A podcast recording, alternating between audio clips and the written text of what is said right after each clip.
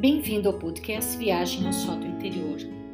Eu sou Maria da Graça Balardim, psicóloga, psicoterapeuta, teta healer e amante da filosofia. Aqui você vai encontrar ensinamentos oriundos tanto da psicologia quanto da filosofia, filosofia clássica e da psicologia quântica. Este é o episódio 24, Transformação do Paradigma Atual na Educação de Nossos Filhos pergunta que ficou no episódio anterior foi: se sabemos que a dor é pedagógica, por que evitamos aos filhos esse aprendizado? Vamos ver então outra abordagem para além da tendência de moldar os filhos à nossa semelhança, que pode ser muito útil no entendimento dessa relação pais e filhos e que nos explica como se dá essa interação. Somos todos seres em aperfeiçoamento. Embora educadores, estamos também em aprendizado e agimos muitas vezes no nosso circuito negativo, impulsionados por nossas crenças limitantes, quando estamos em situação de educar, causando outros efeitos que não um passo à frente no desenvolvimento do educando. Então pode-se dizer que educar é também educar-se, porque ao confrontarmos com situações que requerem determinadas posturas, percebemos se somos capazes ou ainda não de agir como verdadeiros educadores. Sabemos que um exemplo vale mais que mil palavras. Ser um bom modelo exige de nós desenvolver os comportamentos que desejamos que os nossos filhos tenham. Assim, a educação torna-se uma tarefa dupla que modifica também os educadores. Carl Rogers, psicólogo americano, chamava de facilitador o professor, o psicoterapeuta, aquele que facilita o desenvolvimento do outro.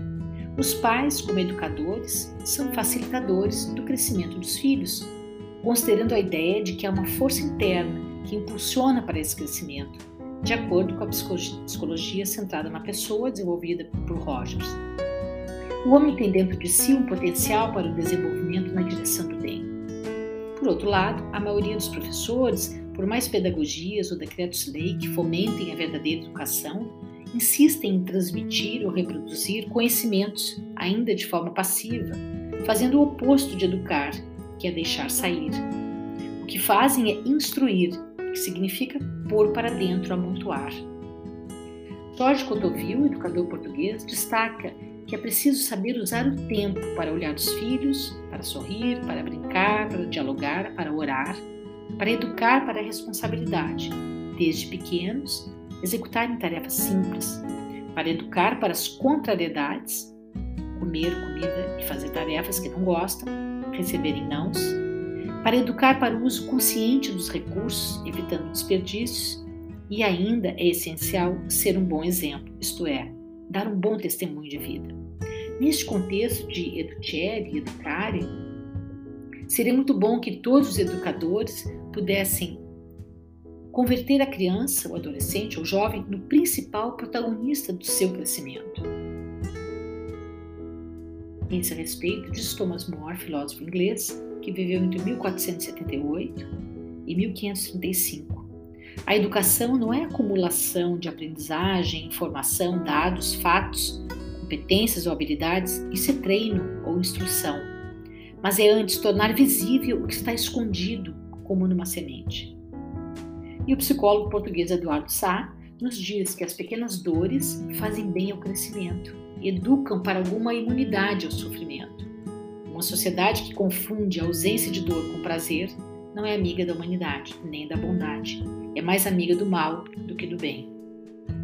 Educar é também fortalecer a capacidade de tolerância a frustrações, pois na vida precisaremos muito dessa qualidade. Outro dia, um amigo contou uma situação que me fez pensar. Vamos imaginar o seguinte: você está usando seu telemóvel para ouvir uma mensagem, ver um vídeo ou assistir uma aula, não importa. Nesse momento você precisa do seu telemóvel. Seu filho pequeno, bem pequeno, dois ou três anos, vem para perto de você e quer o telefone.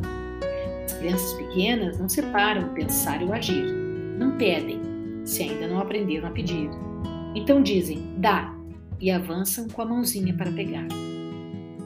Se já passou por uma situação assim ou presenciou um familiar um amigo passar, o que você fez ou faria? Opção 1. Diria um não sonoro. Sairia com seu telemóvel de perto da criança e iria fechar-se em outra sala para terminar o que estava fazendo, segurando a culpa no peito para não vazar e dizendo a si mesmo que era isso que tinha que fazer. Opção 2. Cederia sem dizer nada e soltaria o telemóvel assim que a criança o alcançasse e perderia o rumo do que você estava fazendo. Opção 3. Aproveitaria a oportunidade de colocar mais um tijolinho na educação do pequeno, ensinando-lhe uma lição de respeito ao outro, aumentando-lhe a capacidade de tolerância à frustração e de esperar. O que dá mais trabalho? O que é mais fácil? Procuramos fazer o que deve ser feito ou o que exige menos esforço? Se sabemos o que deve ser feito neste momento, por que não fazemos? Esse é o tema do nosso próximo episódio. Eu espero você. Para visualizar os vídeos da viagem ao sótão interior, visite o canal no YouTube indicado abaixo do título desse episódio e inscreva-se. Terá acesso aos 27 vídeos gratuitamente. E deixe seus comentários. Para outras informações, acesse o website também indicado abaixo. Até o próximo. Obrigada.